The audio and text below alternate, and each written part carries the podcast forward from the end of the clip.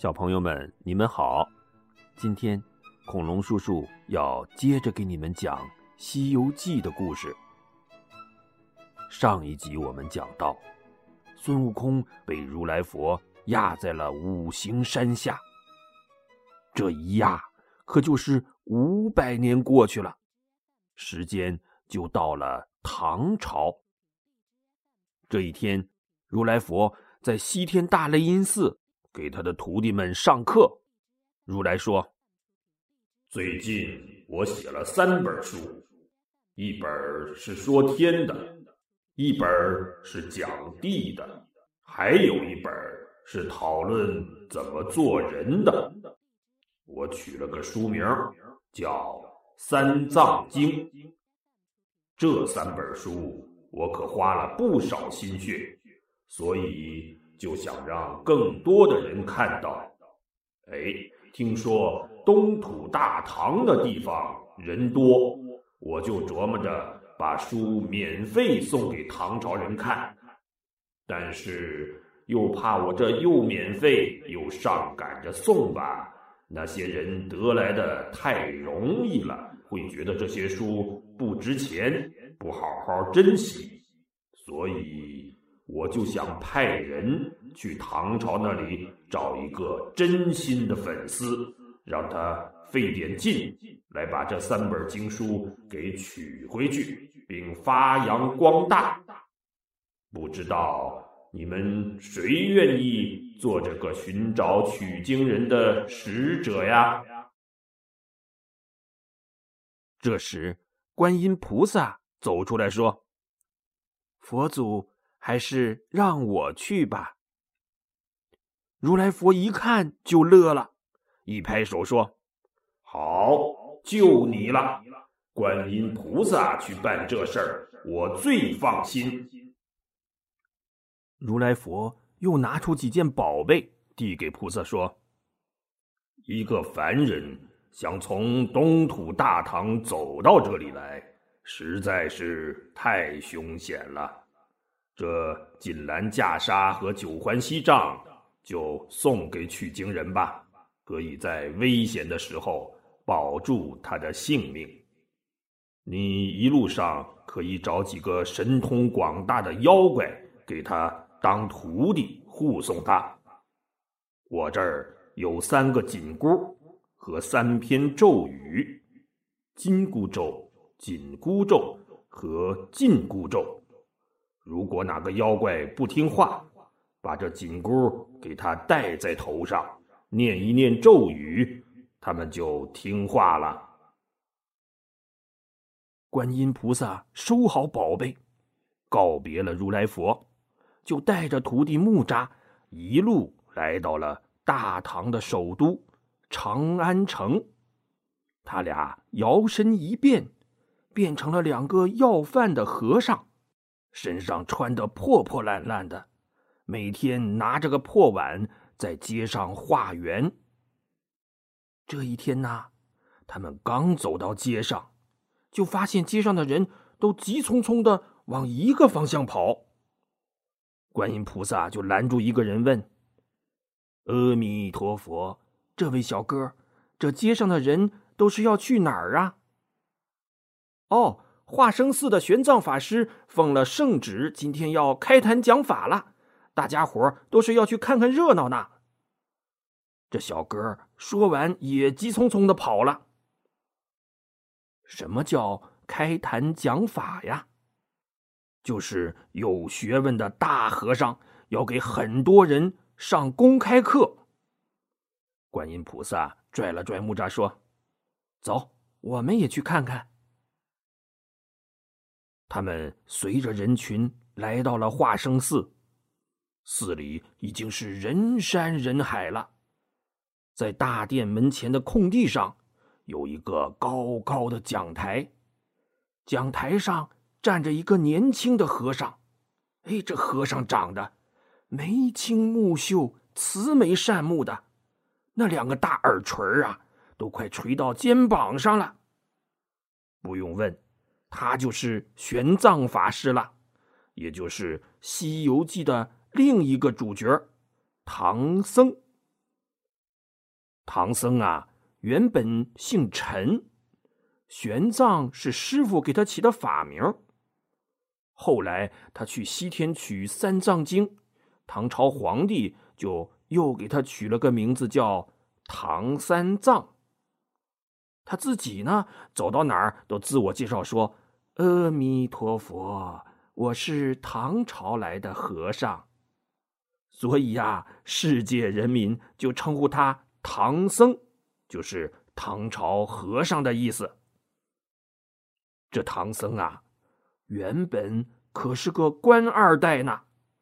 他爸爸是当年的状元，也就是全国高考第一名；妈妈是当朝丞相的女儿。按理说，这唐僧是生在福窝里呀，可怎么就当了和尚了呢？哎呦！这里边可就有一个悲惨的故事了。当年呐，唐僧的妈妈陪着他爸爸去江州赴任，就是去当江州的州主。没想到啊，在半路上，他们就遇上了强盗了。这强盗不仅杀死了唐僧的爸爸，霸占了他的妈妈，还假冒他爸爸。去江州当了州主。唐僧的妈妈当时已经怀孕了，她思来想去，我得把孩子生下来呀。她一咬牙，就隐忍了下来。唐僧出生之后，他妈妈为了孩子不被强盗害死，就写了一封血书，绑在他胸前，又把他放进一个小木盆。推进了江里。要说这唐僧也是命大呀，他躺在小木盆里，顺着江水飘飘悠悠，飘飘悠悠，就飘到了一个山脚下。你说怎么那么巧？这时啊，正好有一个老和尚路过，突然听见河边怎么有一个小宝宝在哭啊？他跑过来一看，我的个佛祖啊！这是谁这么狠心？这么小的孩子就给扔到江里了。老和尚赶紧就把孩儿给抱回寺庙里了。他一看唐僧身上的血书，老和尚这眼泪就下来了。惨呐，太惨了！他一咬牙，这孩子我养了。从此，这唐僧。就算是在寺庙里安顿下来了，老和尚又给他起了个小名叫江流儿，就是从江里飘过来的孩子。一转眼，唐僧就长到十八岁了。呵，这小和尚长得又帅气又有学问，状元的儿子嘛，基因比较好。但是他总被别的和尚嘲笑，说他没爹没妈，是从河里飘来的。这一天呐，唐僧实在是忍不住了，就跑去老和尚那里哭诉，说：“师傅啊，我到底是怎么来的？我真没爹没妈吗？”老和尚这才颤颤巍巍的把血书拿出来，把他的身世告诉他。唐僧大哭一场，当即就辞别了师傅，下山去找妈妈。他四处寻访，终于利用化缘的机会找到了妈妈。母子俩是抱头痛哭啊！妈妈嘱咐他说：“孩儿啊，我写一封信，你拿着去长安城找你的外公，他是当朝的丞相。”一定能为我们报仇的。于是，唐僧又拿着信来到了长安，把信交给了他的丞相外公。丞相大怒，领着兵就到江州，把那个强盗抓起来给斩了。唐僧和他的妈妈也团聚了。可是，他的妈妈这些年受了太多的苦，没多久。就去世了。唐僧就回到寺庙里，继续做他的和尚了。再后来，当时的皇帝唐太宗信奉佛教，觉得嗯佛教是个好东西，于是，在长安城里建了一座化生寺，想请一个佛法学问大的和尚当主持，也就是寺庙里和尚的领导。一群大臣就帮着皇帝选呐，选来选去，哎，就选中了金山寺的玄奘法师，也就是唐僧。于是，这才有了开头我们说的唐太宗颁旨让玄奘法师在化生寺开坛讲法的事情。啊，绕了这么一大圈我们再说回正题儿。那观音菩萨和木吒变化成两个脏兮兮的和尚，混在人群里听玄奘法师讲法。这么一听啊，菩萨暗暗点头，心说：“嗯，这个小和尚不错，有学问，有悟性，是个好苗子，我得试试他。”于是，菩萨分开人群，挤到讲台下，拍着讲台大声说：“上边那个和尚，你也号称是和尚里的教授了，怎么还给我们上这小学生的课本啊？你是不是不会讲大学的课呀？”唐僧在台上讲的正高兴呢，突然听到台下有人说出这么一句话，顿时一愣。不过，他不仅没生气，反倒高兴的跳下讲台，向菩萨变的老和尚双手合十，行个礼，说：“老师傅，弟子见识少，之前见到过的和尚讲的也都是你说的这种小学课本，不知您说的大学课本是什么样的学问呐？”老和尚撇撇嘴说：“你这小学的课本。”教人识个字、扫个盲还行，要想让人学了长出智慧来，那可远远不够用了。唐僧一听，对老和尚更加佩服了。老师傅，我私下里也时常觉得应该有更高明的学问，只是不知道应该去哪里找，去哪里学，还请您。给我指点迷津呐！老和尚微微点头说：“这能长出大智慧的学问，就在西天天竺国大雷音寺如来佛那里。不过，这大雷音寺距这里有十万八千里呢，而且这一路非常的危险。你还想去找去学吗？”唐僧听到这话，两眼放光，高兴地说：“弟子这一生都在追求大智慧，有这样的机会，怎么能放过呢？不管路途多么遥远，多么艰难，我一定要去找到。”老和尚欣慰的点点头，从怀里取出一件锦蓝袈裟。又从木吒手里接过九环锡杖，递给玄奘法师说：“看来你就是我要找的有缘人呐！这两件宝贝就送给你，去西天的路上可以保住你的性命。”他们正说着呢，一直在台下听讲的皇帝唐太宗走了过来，他不高兴的问：“你？”是哪里来的和尚？怎么敢打断玄奘大法师的讲法？老和尚见了皇帝，也不下跪，也不行礼。他看了一眼唐太宗，说：“哼，他堂堂一个和尚里的大教授，只教人一些小学生的玩意儿，我为啥不能打断他？